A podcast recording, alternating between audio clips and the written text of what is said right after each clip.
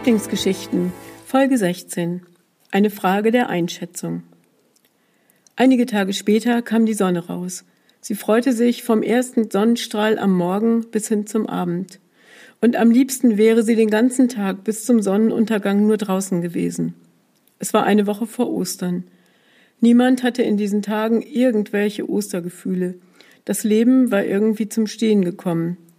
Es kostete Kraft, alle Dinge auszuhalten. Manche Nachrichten, die sie abends im Fernseher sah, trieben ihr die Tränen in die Augen. Die Newsticker lieferten ständig neue Mitteilungen. Am liebsten wollte sie wegschauen und weghören. Sie sehnte sich nach der Insel, wieder einmal, aber das kannte sie von sich auch aus anderen Zeiten. Sie erinnerte sich daran, einmal, als sie ganz verrückt gewesen war, hatte sie spontan um 18 Uhr mit Freundinnen einen Ausflug an die Ostsee unternommen. Bei herrlichstem Wetter saßen sie in einem Strandkorb. Sie saßen da einfach nur herum und bewunderten am späten Abend den Sonnenuntergang. Das war schön. Der Wind, das Rauschen der Wellen und das Lachen der Freundin. Und jetzt, jetzt war es irgendwie stiller geworden, irgendwie auch ein Stück einsamer. Sie schaute sich im Garten um. Da stand plötzlich Gott neben ihr und sagte, Ist doch voll schön hier, Liebling, oder was denkst du? Sie drehte sich erschrocken zu ihm um. Ach, du bist es. Ich habe mich vielleicht gerade erschreckt. Mit dir hatte ich gar nicht gerechnet. Soll ich wieder gehen? fragte Gott. Ich hatte einfach Lust, dich zu sehen, Liebling. Nein, bitte bleib, sagte sie. Es ist schön, wenn du da bist. Ich freue mich. Gefällt dir unser Garten? Gott sah eine Weile auf das parkähnliche Gelände. Sehr schön, Liebling, sehr schön. Hab ich neulich schon gedacht, als wir dort an der Scheune saßen. Das zu pflegen ist sicher sehr viel Arbeit. Hm, ich finde, der Rasen könnte mal gemäht werden, oder? Sie unterbrach ihn schnell, weil sie Angst hatte, dass er noch mehr Vorschläge machen könnte. Wer weiß, was ihm so alles einfiele. Und sie sagte, ja, den Rasen könnten wir wirklich mal mähen. Bist du schon mal mit einem Aufsitzmäher gefahren? Gott lachte, schüttelte den Kopf und sagte etwas von Mangel an Gelegenheiten, während sie weiter plauderte. Na, dann können wir das nachher ja mal machen. Aber was hältst du von einem Kaffee in der Sonne? Es ist wirklich herrlich. Ich habe auch schon die Bank rausgeholt. Gott nickte und wartete in der Sonne, bis sie mit Kaffee aus der Küche zurückkam. Ich habe heute Morgen Zitronenkuchen gebacken, sagte sie. Magst du? Mein Lieblingskuchen, sagte Gott und freute sich über das Angebot. Vielen lieben Dank. Sie sahen in den Garten. Das ist das Schöne am Frühling, sagte sie.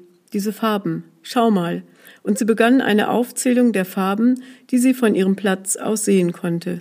Gelb, weiß, gelb, grün, hellblau, grün, rot, gelb, grün. Oh, und hier guck mal, ein Gänseblümchen. Es ist das erste, das ich in diesem Jahr sehe. Gott hörte ihr geduldig zu. Alles Hoffnungszeichen, Liebling, sagte er. Er wusste, dass ihr das gut tun würde. Sie schwieg einen Augenblick und überlegte, ob sie ihn fragen solle, was sie beschäftigt. Ist was? sagte Gott und rückte etwas mehr zur Mitte der Bank hin. Na, rück schon raus. Sie setzte sich aufrecht hin und suchte nach den richtigen Worten.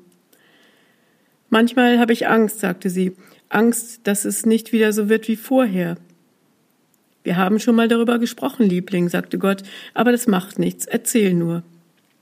Sie seufzte und sagte, ich habe alles irgendwie falsch eingeschätzt, hätte nicht gedacht, dass es so lange dauert und irgendwie ist ja kein Ende abzusehen. Meinst du, irgendwann ist es wieder normal? Gott überlegte einen Moment und sagte dann, was ist schon normal, Liebling? Ist das nicht für jeden anders? Sie schwieg. Er hatte schon recht.